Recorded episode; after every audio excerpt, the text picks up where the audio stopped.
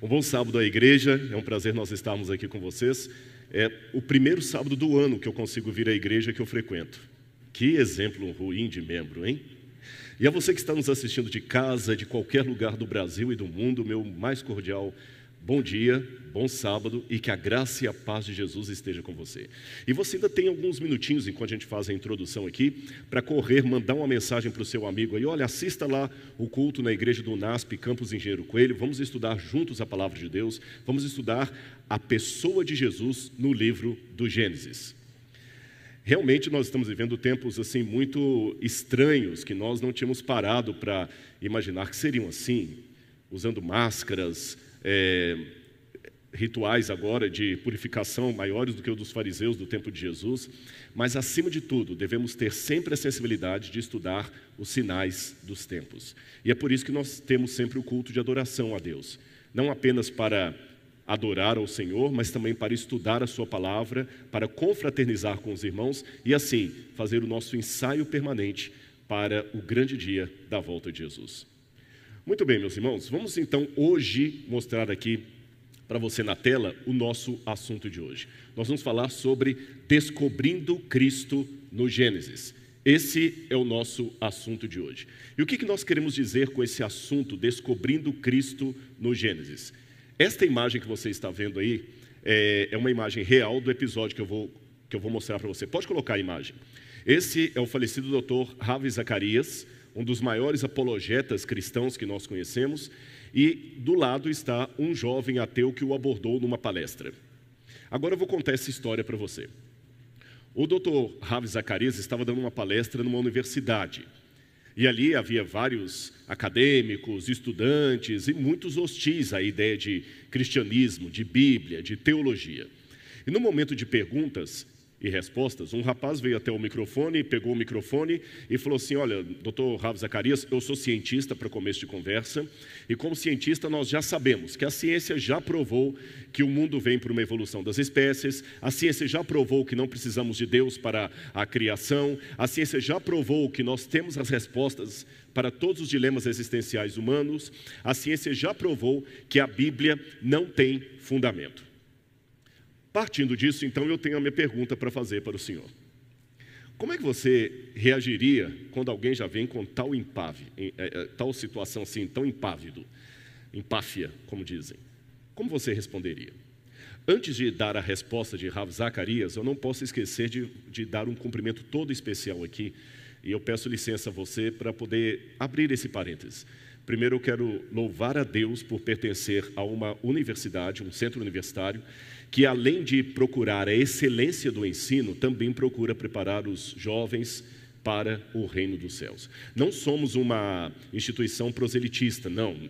Muitos estudam aqui e entram não adventistas e saem não adventistas. Alguns entram ateus e saem não ateus. Mas na sala de aula temos a oportunidade também de dizer aquilo em que acreditamos. E o que nós acreditamos é mais do que simplesmente uma opinião, é algo que tem a ver com a vida eterna. E todo professor do NASP ou de qualquer escola confessional deve entender que a vida eterna para muitos alunos pode começar numa sala de aula, quem sabe na sua sala de aula. E é por isso que eu louvo a Deus pelo batismo aqui do Oliver. Eu pude cumprimentar a mãe dele ali, a alegria estampada nos olhos dela.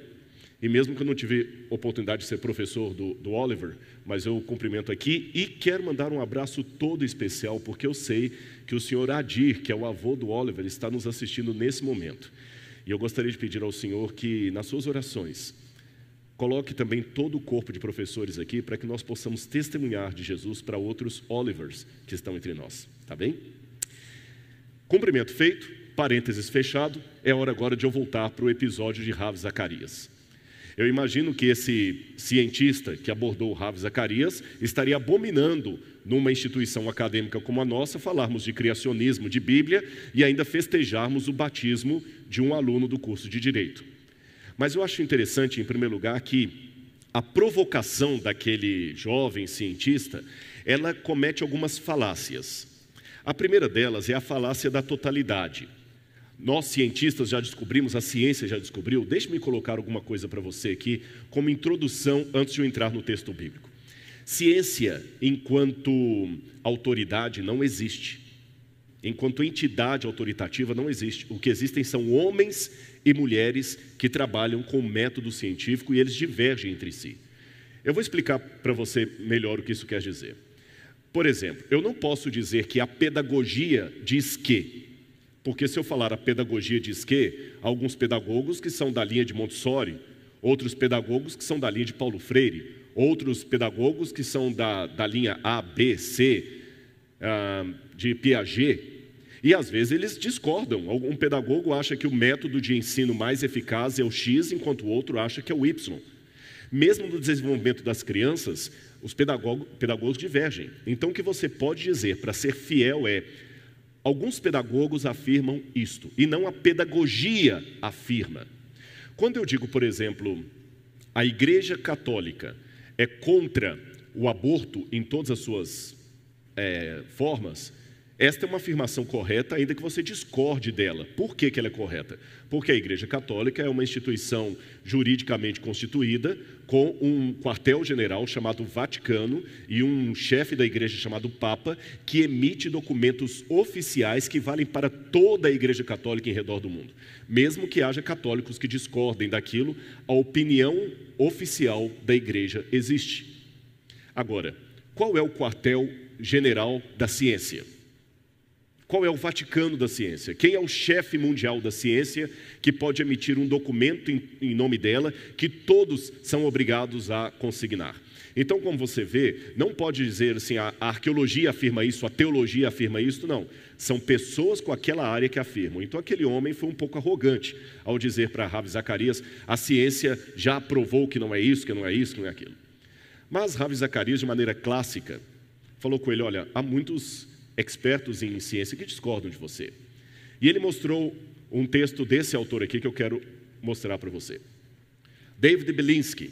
David Belinsky escreveu um livro, eu li esse livro, A, a Ilusão do Diabo, The Devil's Delusion, é, e ele, em curioso, ele é um agnóstico, ele não é um religioso.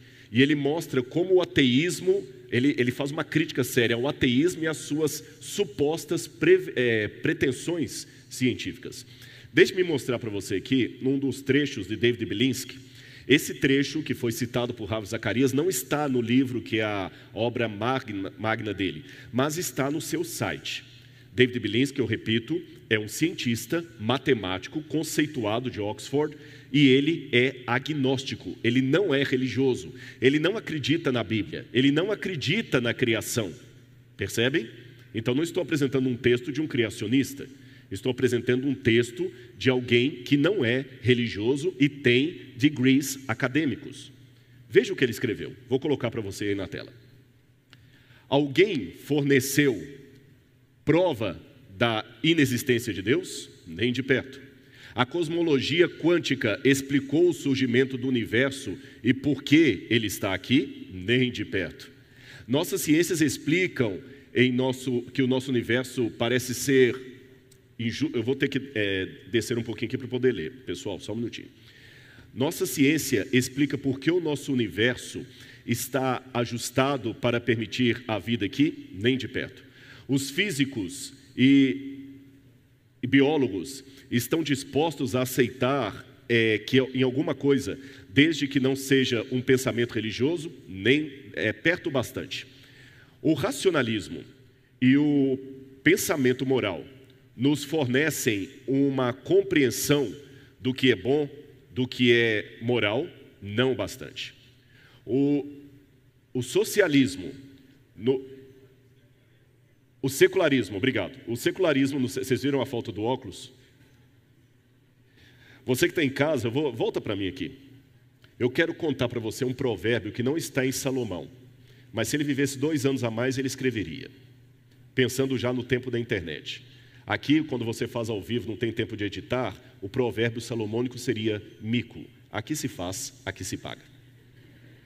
E eu vou contar para a igreja um, um, um segredo. Eu, eu agora estou usando uma lente de contato no olho. Só que justamente hoje eu não coloquei. É aquele negócio do olho de lince, né? Então eu vou fazer o seguinte: eu vou descer para ler calmamente para você que está em casa. Pode colocar na tela, por favor. Pode colocar na tela.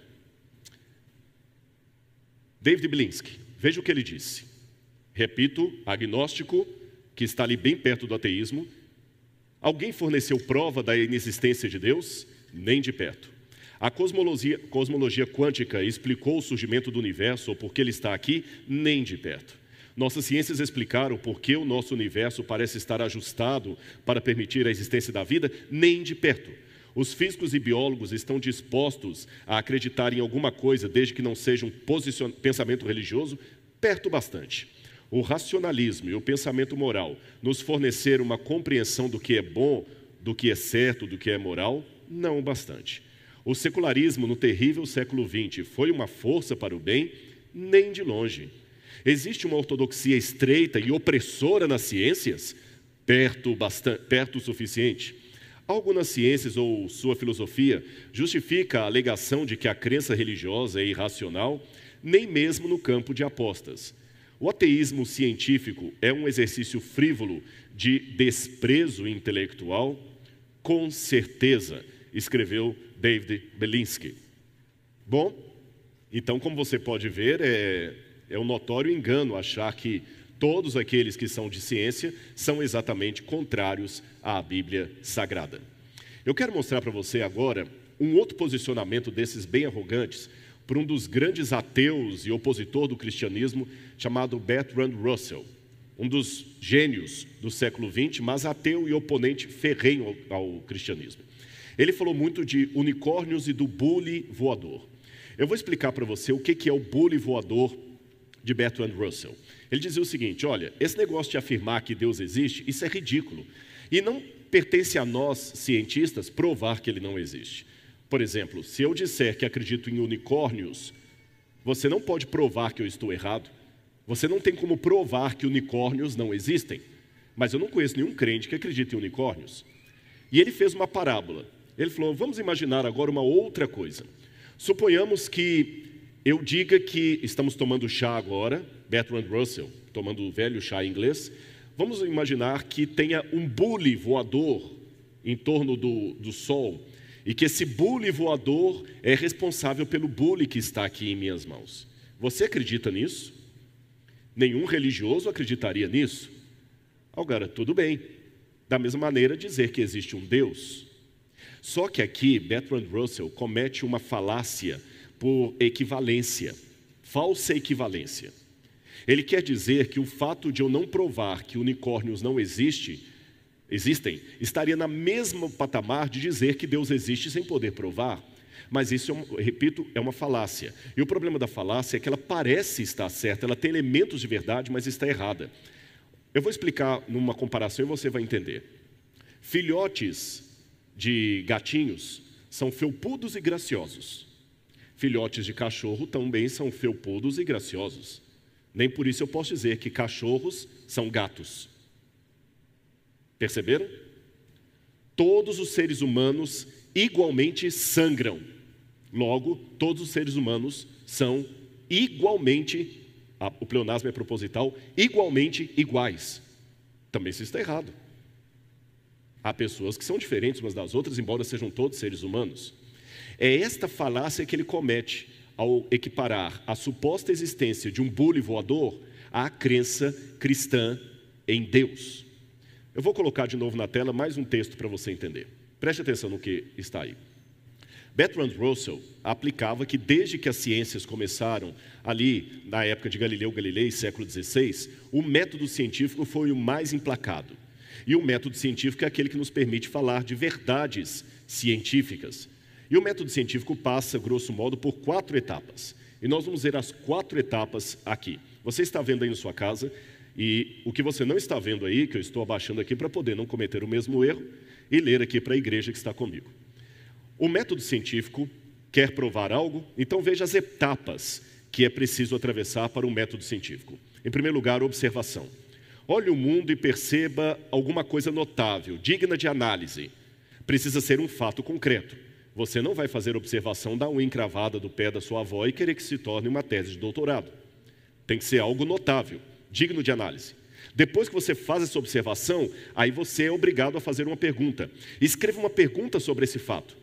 Abra um parênteses para dizer aos alunos presentes ou que estão me ouvindo em casa que aproveitem essa dica para fazer o seu TCC. Por exemplo, o que é aquele fato? Quais são as suas causas? Aí o terceiro ponto, a terceira etapa, elabore uma hipótese. Baseando-se no conhecimento científico atual, imagine a provável resposta a essa pergunta. Aí, quarta etapa, faça uma experiência. Faça um teste em circunstâncias controladas. O resultado vai confirmar ou negar a sua hipótese. Aí a sua conclusão, sim ou não, em relação à sua premissa. Agora, vamos aplicar isto do lado de cá ao que nós vemos em redor. Primeiro ponto, observação. O que eu observo? A existência em si. O que eu percebo é que a existência foi começada, é temporal e contingente. Uma coisa depende da outra. Pode voltar aí, por favor. Segunda observação, a pergunta. A pergunta que eu faço, de onde veio tudo isso? Aí eu passo para a terceira hipótese. Baseando-se no conhecimento atual, que provável resposta eu posso dar para a existência? Bom, a resposta que eu posso dar é que tudo deve proceder de algo ou alguém, porque as coisas não surgem do acaso. Por que, que eu não tenho medo aqui? Pode voltar para mim. Por que, que eu não estou com medo aqui agora que um tigre se materialize no ar do nada e comece a atacar as crianças da igreja? É porque eu sei, como diziam os latinos, que ex nihilo nihil fit, do nada nada se faz. Então, se tudo que existe tem que proceder de algo ou alguém, e a existência em redor existe e ela teve um começo, então ela tem que proceder de algo ou de alguém. Vamos ao próximo ponto. Pode voltar a, tela, por favor. Quatro, faça um teste em circunstâncias controladas. Realmente o que eu posso fazer como teste é esse. Eu percebo que do nada, nada se faz. Todos os testes que eu já fiz até hoje deram certo. Eu consegui provar que do nada, nada se faz. Então a conclusão que eu chego, racional, é que existe um causador, uma causa primeira, sem princípio, que causou tudo o que existe. Este é o ponto. E esta causa é o que a Bíblia chama de Deus. Eu sei que pode parecer um pouco simplório o que eu estou apresentando para você nesse momento, mas é justamente assim que nós raciocinamos. E eu estou colocando isso aqui para mostrar para você que a Bíblia também tem sua lógica, ela tem a, o seu, o seu, a sua concatenação de ideias.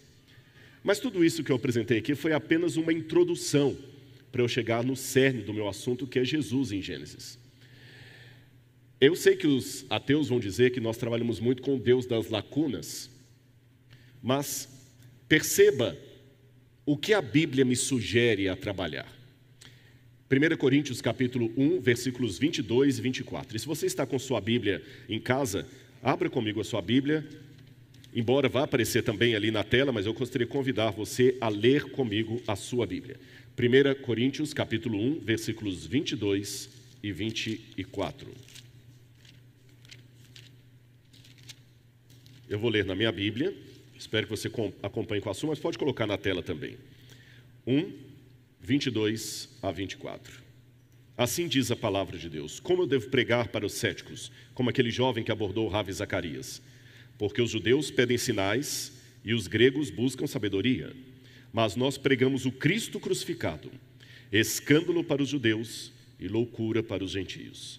Mas para os que foram chamados, tanto judeus como gregos, Cristo é o poder de Deus e a sabedoria de Deus. Por mais que eu apresentei o início desse sermão aqui de uma forma lógica, citando o método científico, citando Bertrand Russell, citando o diálogo do intelectual Ravi Zacarias com um cientista numa universidade americana, eu não posso esquecer que o meu método ainda de apresentar a verdade para um cético é perpassando pela pessoa de Jesus. Eu apenas introduzi de maneira mais um, intelectual ou até secularizada, porque o tema, a temática, o momento, nós estamos numa, numa semana sobre o criacionismo, a temática, o ambiente pede essa introdução. Mas essa introdução não pode fazer com que eu perca o cenário mais importante, que Cristo ainda é o melhor argumento, o melhor método, o melhor exemplo que eu posso usar para pregar para um ateu, para um agnóstico, para um cético, para qualquer pessoa, quer tenha ou perca a sua fé. Eu quero citar mais um, uma, uma, um pensamento da autora Ellen White, que me impressiona muito nesse sentido e é por isso que eu sigo apresentando Jesus. Veja o que ela nos sugeriu. Discursos teóricos são essenciais para que as pessoas possam ver a cadeia de verdades, elo após elo, unindo-se em todo em um todo perfeito. Mas nenhum discurso deve ser pregado sem apresentar Cristo e ele crucificado como o fundamento do evangelho. Ellen White aqui fez uma releitura da proposta de Paulo muito oportuna para mim. Por isso que eu comecei esse sermão apresentando primeiro uma concatenação de ideias, lógica, mas eu não posso esquecer de apresentar a Cristo crucificado. Mesmo que pareça um escândalo para os judeus, uma loucura para os gregos, é esse Cristo que eu quero apresentar para você nesta manhã. Então, você que está me assistindo em qualquer lugar do Brasil, do mundo, mesmo que você não estiver assistindo esse sermão ao vivo, mas numa gravação, deixe falar algo ao seu coração. Olha para mim aqui agora. Fique comigo até o final. Deixe-me testemunhar de Cristo para você. Já que a ciência trabalha com resultados, resultados laboratoriais, Agora, no momento em que eu prego isto, vários é, cientistas estão procurando uma vacina para o Covid. O que, eles, o que eles estão fazendo? Método científico. Estão colocando elementos no laboratório para ver como que o vírus reage a tal substância, a tal substância, fazendo todo o protocolo, porque ciência trabalha com resultados, correto? E o que é a conversão, senão um resultado maravilhoso de transformação de uma vida? Então, por favor, Fique comigo até o final. Deixe-me falar de Jesus para você. E para isso, eu queria mencionar aqui uma leitura cristocêntrica da Bíblia a partir do livro do Gênesis. Agora, você sabe que toda a Bíblia é uma preparação para a vinda do Cristo. Os judeus têm uma forma de estudar a, a, Bíblia, os judeus antigos, chamado Midrash. Midrash significa uma releitura de toda a Tanar, da, da Torá, da Bíblia Sagrada, das Escrituras, a partir da ótica do Messias que eles estavam esperando. Então, o que eu quero propor para você aqui é pregar de ciência, de criação, mas fazendo essa ótica, através do Cristo.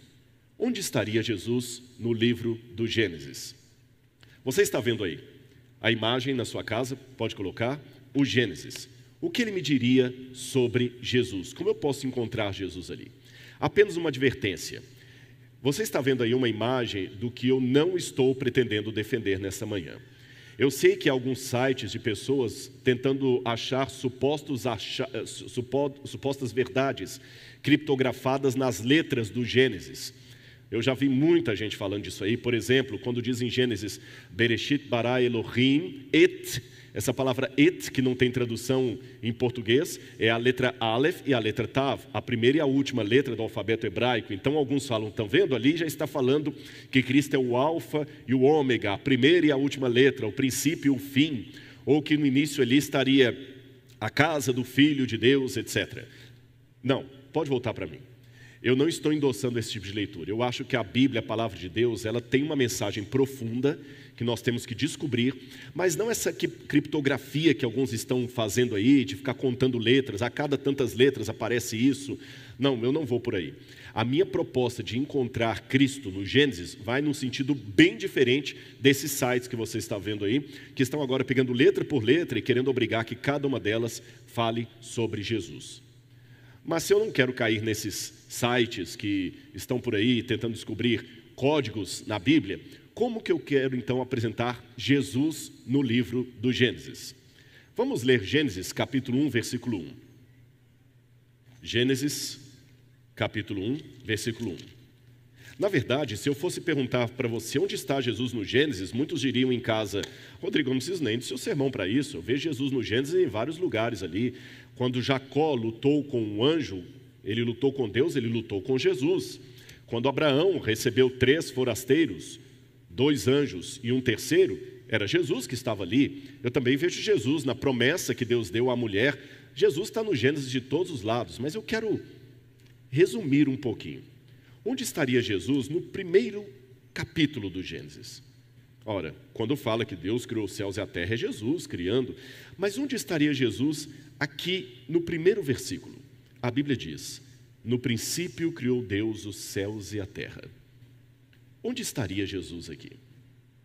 Eu quero convidar você nessa manhã para fazermos um passeio sobre a Bíblia Sagrada, sobre a estrutura do livro do Gênesis. Para começo de conversa, deixe-me apresentar uma, uma hipótese que eu defendo e pelo menos os, os colegas aqui que são teólogos, nós acreditamos na autoria mosaica do Gênesis.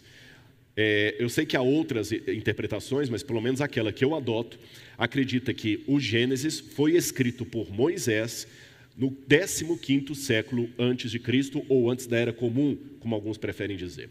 Jesus foi, é, perdão, Moisés escreveu o Gênesis há mais ou menos 1450 anos antes de Cristo.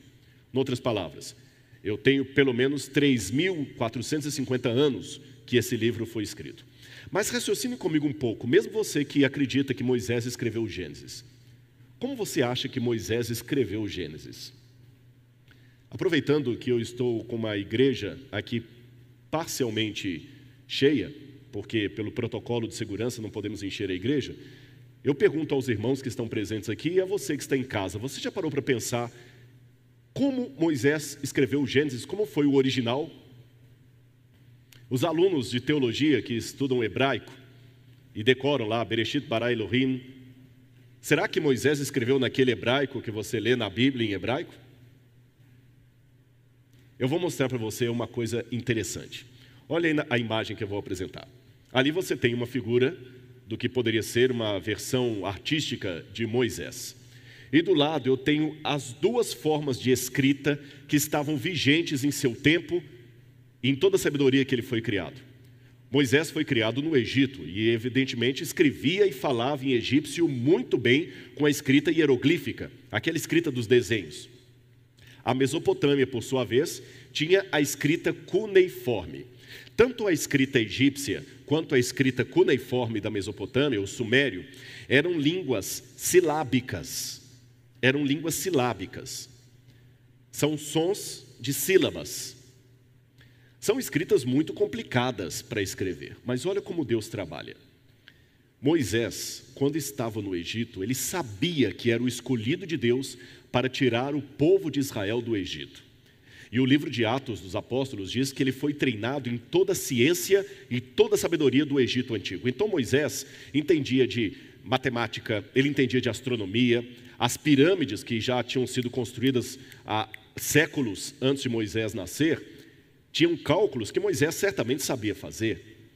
E ele talvez se expressaria muito bem na língua dos egípcios. E com toda esta segurança de conteúdo, de cultura, de sabedoria, de PhD, Moisés pensou que ele mesmo poderia liderar o povo numa revolta e um belo dia ele matou um soldado egípcio. E Deus olhou lá de cima e falou assim: hum, hum, Moisés, não é por aí. Você está confiando demais em si mesmo e nos seus degrees. Deus não queria que Moisés matasse aquele homem, mas Deus, como um bom especialista em reciclagem, consegue tirar bênçãos daquilo que ele não desejou. Moisés acabou tendo que fugir para o deserto. E ficou 40 anos no deserto. Sabe por quê? 40 anos para esquecer a cultura egípcia. Quando a Bíblia fala que Moisés disse: Senhor, eu não posso ir porque eu sou pesado de língua, não é que Moisés era gago. Há pessoas que pensam que Moisés era gago. Uma vez eu vi um colega contando uma piadinha lá em Israel que ele falou assim: Puxa vida, eu sou israelense, mas eu admito, a terra da promessa ela é tão desértica, tão feia. Vocês no Brasil têm coisa tão mais linda. Aí alguém deu uma explicação, porque quem vai para Israel no primeiro momento se decepciona. Terra da promessa, mas só deserto, Degev, 63% deserto. Aí alguém contou que Moisés era gago. E por ser gago, Deus o orientou que a terra da promessa era o Canadá. Mas quando ele começou a falar, nós vamos para KKKKKKK, alguém perdeu o escreve Canaã. Mas na verdade não era gagueira o problema de Moisés. O pesado de língua é que ele tinha perdido a fluência no egípcio. E olha como Deus é sábio. Ao fazer Moisés perder fluência no, Egito, no egípcio, Moisés acabou tendo que usar outro tipo de língua de escrita para escrever o Gênesis. Ele tinha que usar uma, uma escrita mais rudimentar, mais simples. E que escrita seria essa que Moisés usaria? Eu vou colocar e você vai ver. Olha a escrita que Moisés teria que usar. Essa linguagem que vocês estão vendo aí é a linguagem dos mineiros, não os que nasceram em Minas Gerais. Em cima você tem a linguagem egípcia. Estão vendo como é que ela é mais bem desenhada?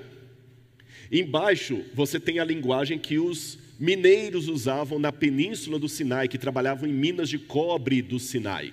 Olha como parece até garrancho de criança que ainda está aprendendo a escrever. Ali você tem quatro fotografias dessa escrita, como foi encontrada em algumas pedras. Essa escrita rudimentar de pessoas simplórias era chamada de escrita alfabética, porque ela substituía as sílabas por letras. Aí você tinha, era uma forma de traduzir em linguagem alfabética aquela língua complicada dos egípcios. Em Canaã também teve uma língua dessa, ela é chamada de proto-sinaítica e proto-canaíta. Cananita. Provavelmente dessa língua que os fenícios depois inventaram o alfabeto que nós usamos até hoje.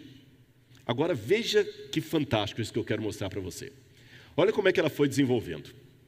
Os egípcios, por exemplo, quando queriam usar um determinativo de um boi, desenhavam um boi.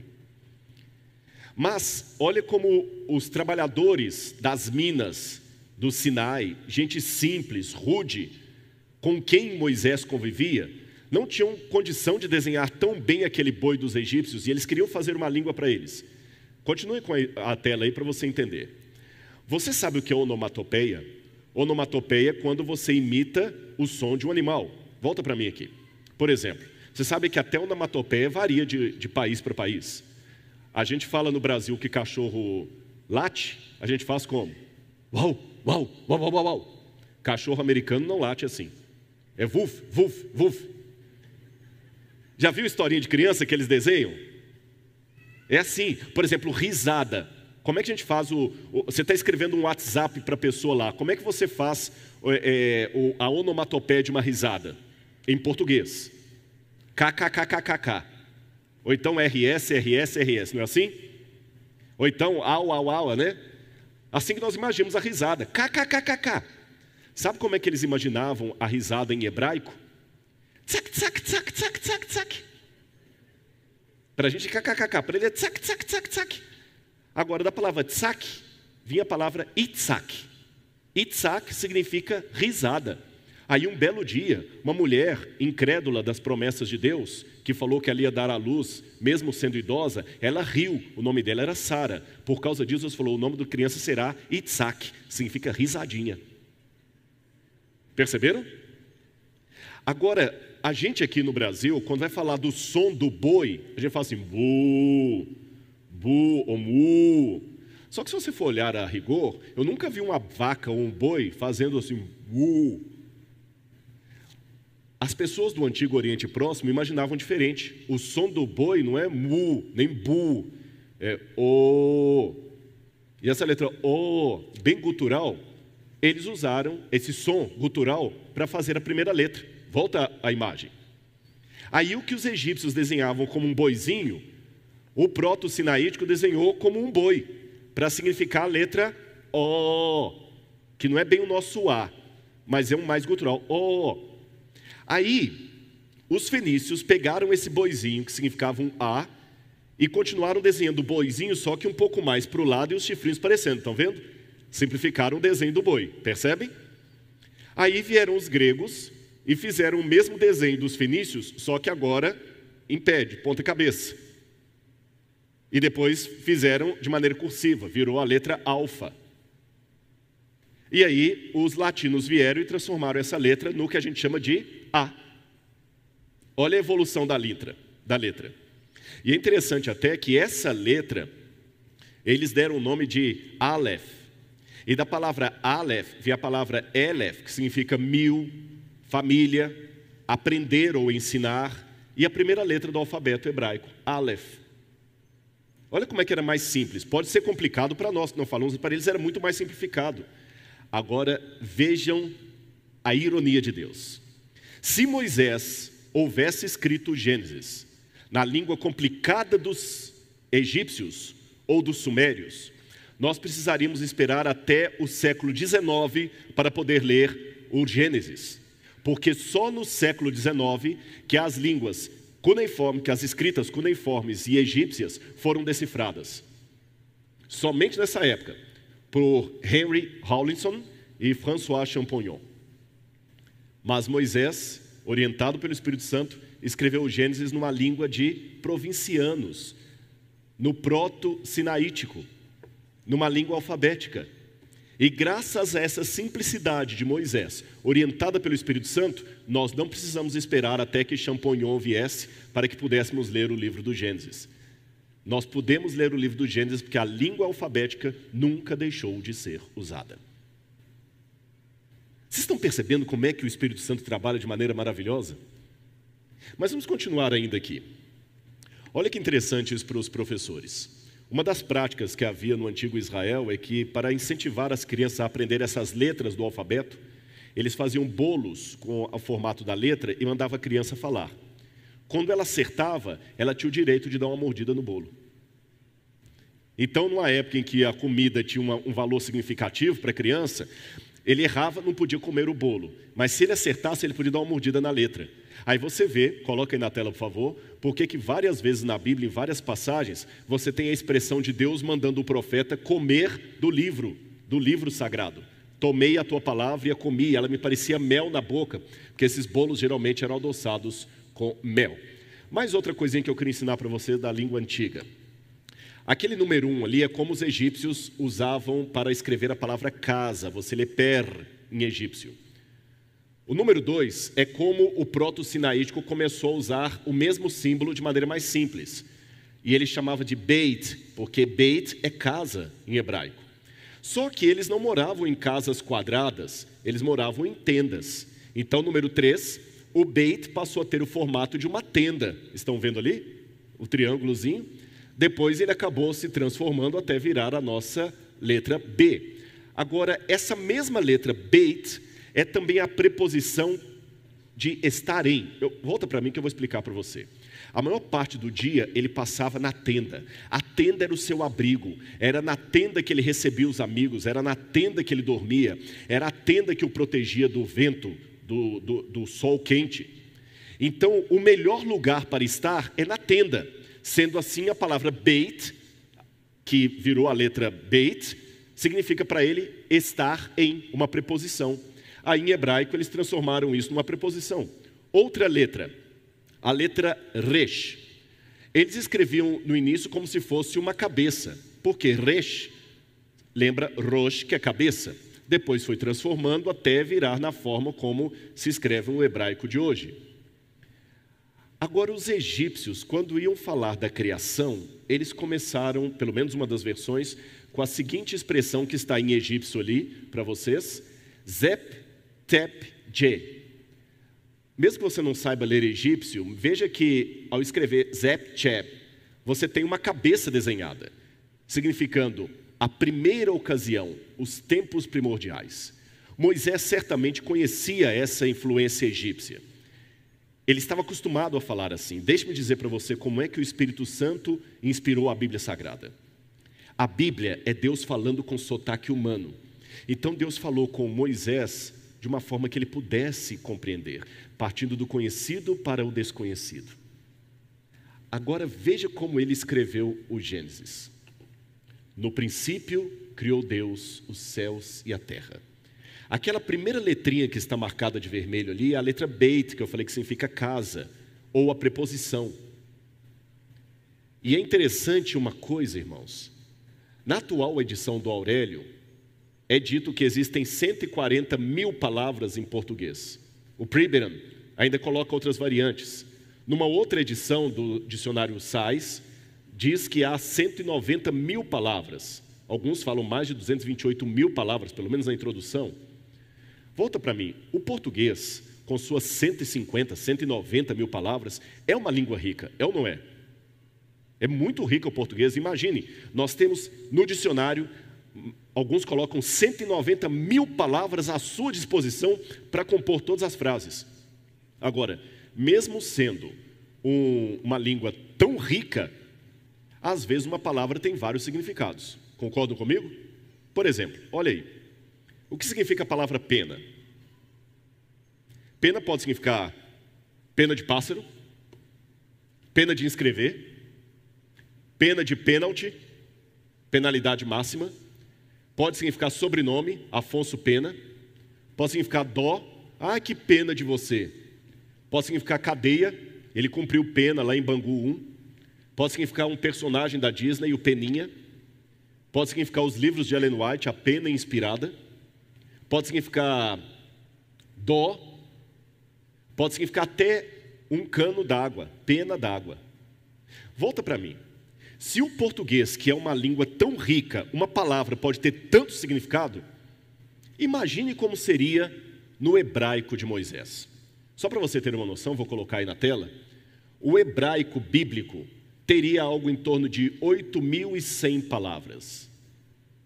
O português tem 190 mil palavras. O hebraico bíblico tem apenas 8.100 palavras. Se no português, com 190 mil palavras, um termo pode ter tantos significados, imagine em hebraico. Aquela preposição B que eu falei para vocês pode significar em hebraico em, no, por, com, pelo, em razão de, por causa de. E a palavra reshit, que vem logo em seguida, pode significar princípio, cabeça, primazia, primogênito, primeiro. Volta para mim, viu quantas coisas significa a palavra princípio, vamos ver se você decorou bem em casa. Vou repetir. Coloca aí de novo na tela. A primeira palavrinha B, que está sinalizada de vermelho ali, é uma preposição que pode ser traduzida como em, no, com, por, pelo, em razão de, por causa de. E a palavra reshit, princípio, pode ser traduzido como princípio, cabeça, primazia, primogênito, primeiro. Agora que você já sabe disso e decorou, vamos ler como Paulo interpreta tudo isso. Abra sua Bíblia comigo em Colossenses capítulo 1, versículos 13 a 18. Colossenses 1, versos 13 a 18.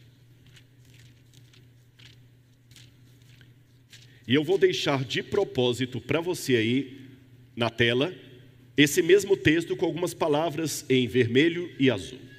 Olha o que Paulo escreveu. Paulo sabia muito hebraico.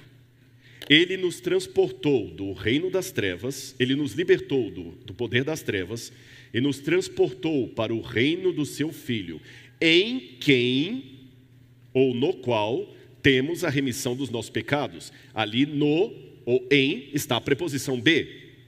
Ele, Cristo, é a imagem do Deus invisível, o primogênito de toda a criação você se lembra que um dos sentidos da palavra reshit é a palavra primogênito. Pois nele, em ele, preposição B, foram criadas todas as coisas, nos céus e sobre a terra, as visíveis e as invisíveis, sejam tronos, sejam soberanias, quer principados, quer potestades.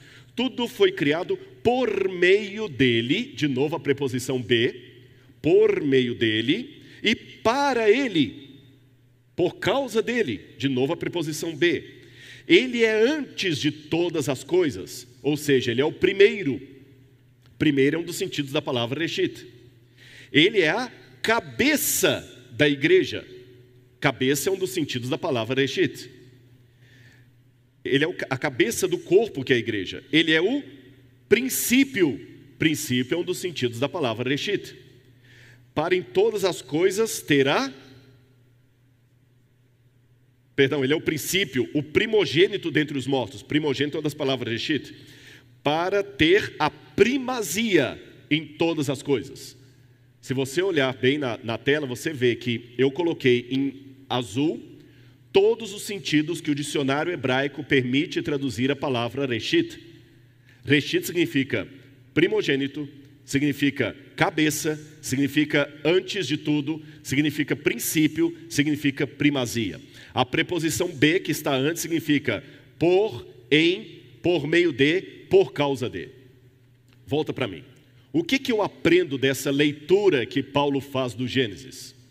De acordo com Paulo, quando Moisés escreveu, no princípio criou Deus os céus e a terra, Moisés não estava falando apenas de um tempo, não era algo do tipo, era uma vez, no começo de tudo, não.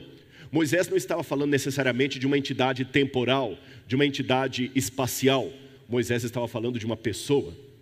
Através de uma pessoa chamada princípio, Deus criou os céus e a terra.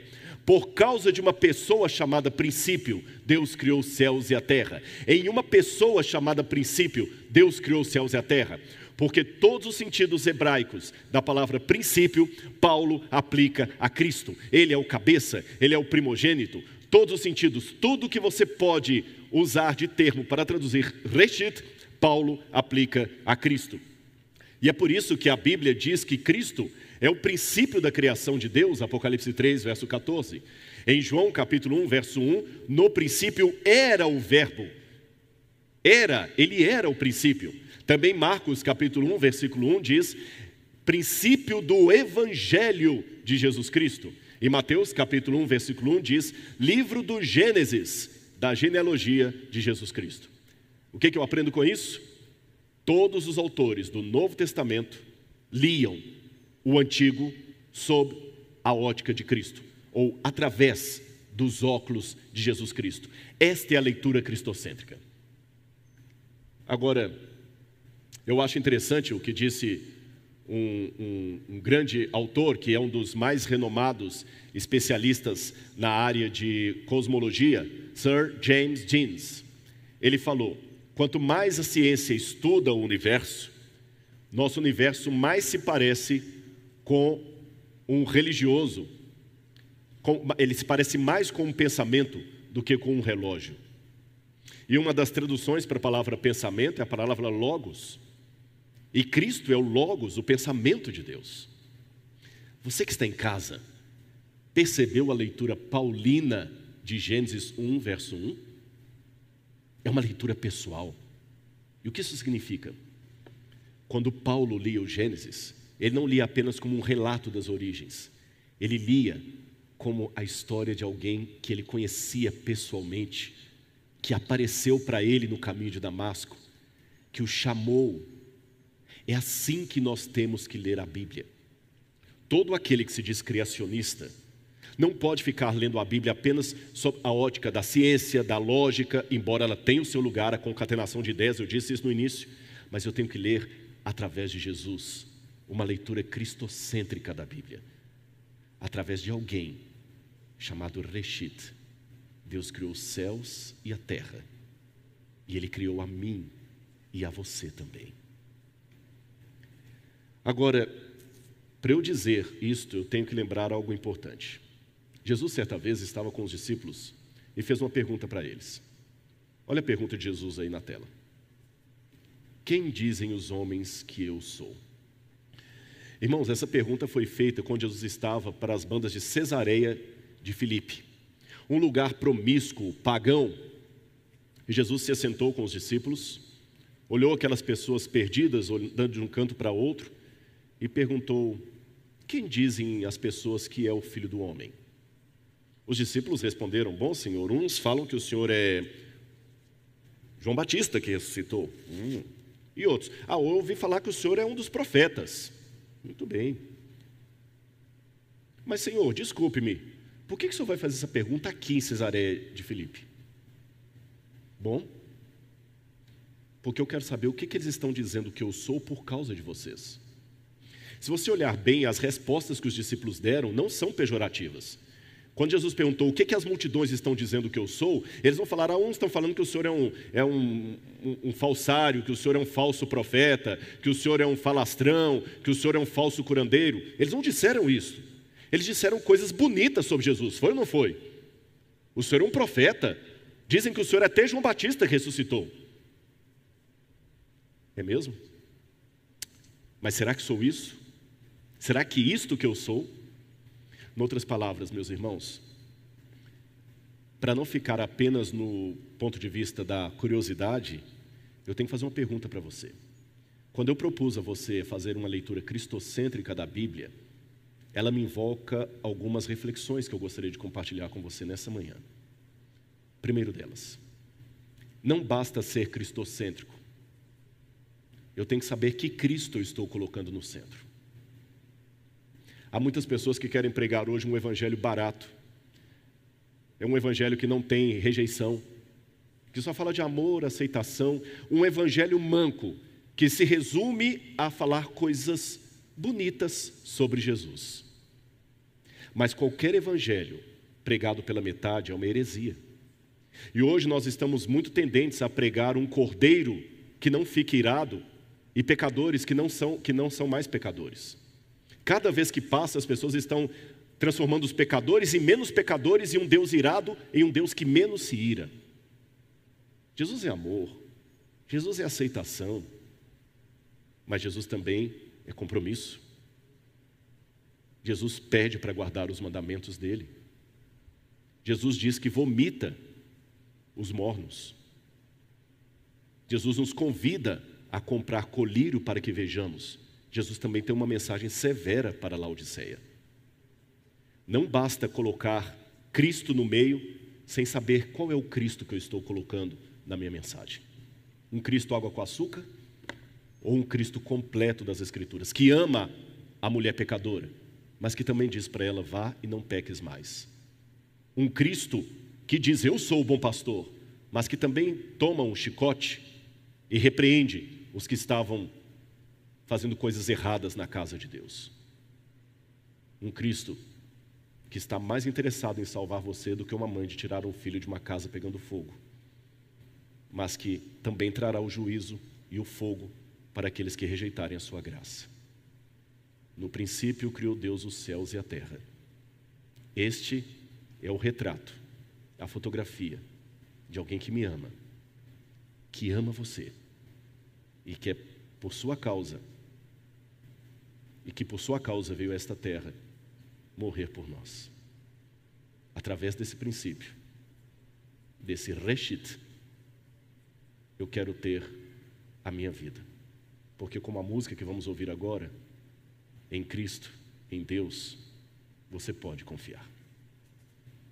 Então, enquanto as meninas vêm para apresentar essa canção, eu quero que você pense nisso. Sabe o que significa confiança na Bíblia, Emuná? Enquanto elas vêm, eu vou falar com você. Se você está no meio do oceano e você já está aguentando nadar mais e você vai morrer afogado porque está com cãibra, se passar um bote salva-vidas ou um tronco de árvore boiando, o que você faz? Instintivamente você se agarra. Muito bem. Em hebraico, esse ato de agar, de agarrar, firme, eles chamam de emuná, que alguns tradutores preferiram traduzir como confiança, fé. Da palavra emuná veio a palavra aman, firmeza. Da palavra aman veio a palavra amém, Nisso eu acredito, nisso eu me agarro, nele eu confio.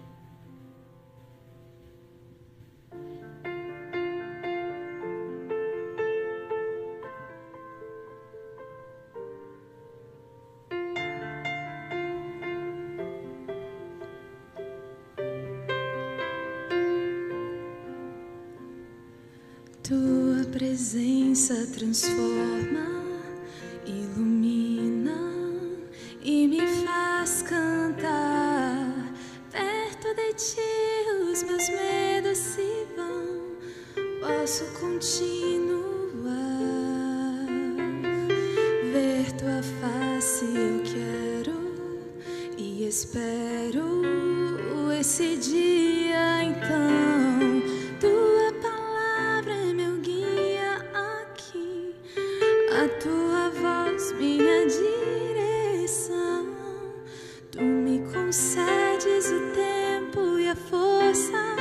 Só em teus braços eu vou encontrar esse amor que me sustenta, esse amor que me alcança e me salva. Posso esquecer esse meu passado.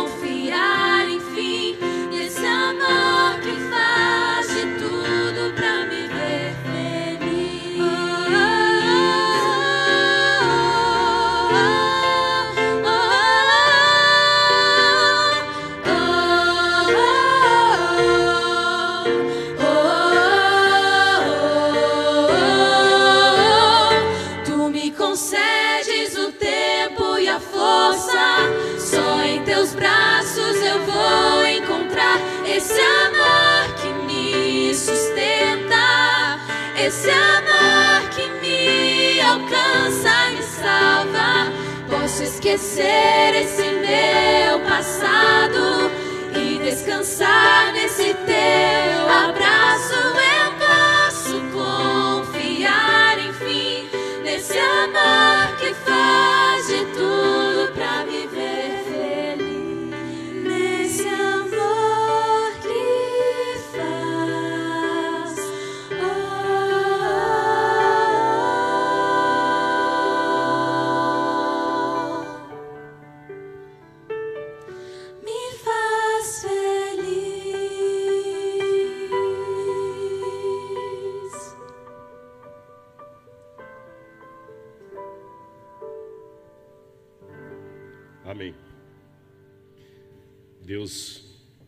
sustenta e nesse amor me faz feliz. E o que eu quero orar agora por você que está comigo é para que Deus possa fazer, fazer você feliz. Mesmo que uma lágrima desça pelos problemas da vida, mas Ele é o seu Deus. Ah, alguém não gosta de você? Que pena que ele não tem bom gosto. Porque no princípio, criou Deus os céus e a terra, e você viu hoje. Isso aqui não é apenas era uma vez no passado, é a sua certidão de nascimento, através de alguém chamado princípio, de alguém chamado cabeça, de alguém chamado primogênito, de alguém chamado Jesus. Deus desejou você e fez você e eu estarmos aqui. Não aceite nada menos do que a assinatura de Deus sobre a sua existência. Vamos ficar em pé e fazer uma oração a Ele nesse momento? Você que está comigo, eu estou com a igreja aqui reunida, mas ao mesmo tempo a maior parte não está aqui, está assistindo de maneira online, por isso que nós temos que quase falar mais com a câmera do que com o auditório. Espero que os irmãos entendam isso. Mas eu quero que você, a despeito da distância, feche o seu olho, onde quer que você esteja, e ore comigo nesse momento. Amado Senhor, eu te louvo, Senhor, porque é o Senhor que nos sustenta, é o Senhor que nos dá vida, é o Senhor que é o princípio da nossa vida, o primogênito da nossa criação, o primeiro, o tudo. Obrigado, Senhor, por esse amor. Porque aquele mesmo princípio, aquele mesmo reshit lá do início do Gênesis, falou um dia ao nosso coração que nos ama e repete mais uma vez que nos aceita. Nós nos entregamos a Ti, Senhor. E em nome de Jesus eu te suplico, vá aonde a voz do pregador não consegue atingir. Toca com o teu Santo Espírito, Senhor. Se houver alguém nesse momento que precisa aceitar a Jesus como seu Salvador pessoal, toca, Senhor. Toca. Porque o fim também está no princípio. Se Ele é o princípio, Ele é o fim. Ele é o Alfa, Ele é o Ômega. Para em todas as coisas ter a primazia, inclusive em nossa vida.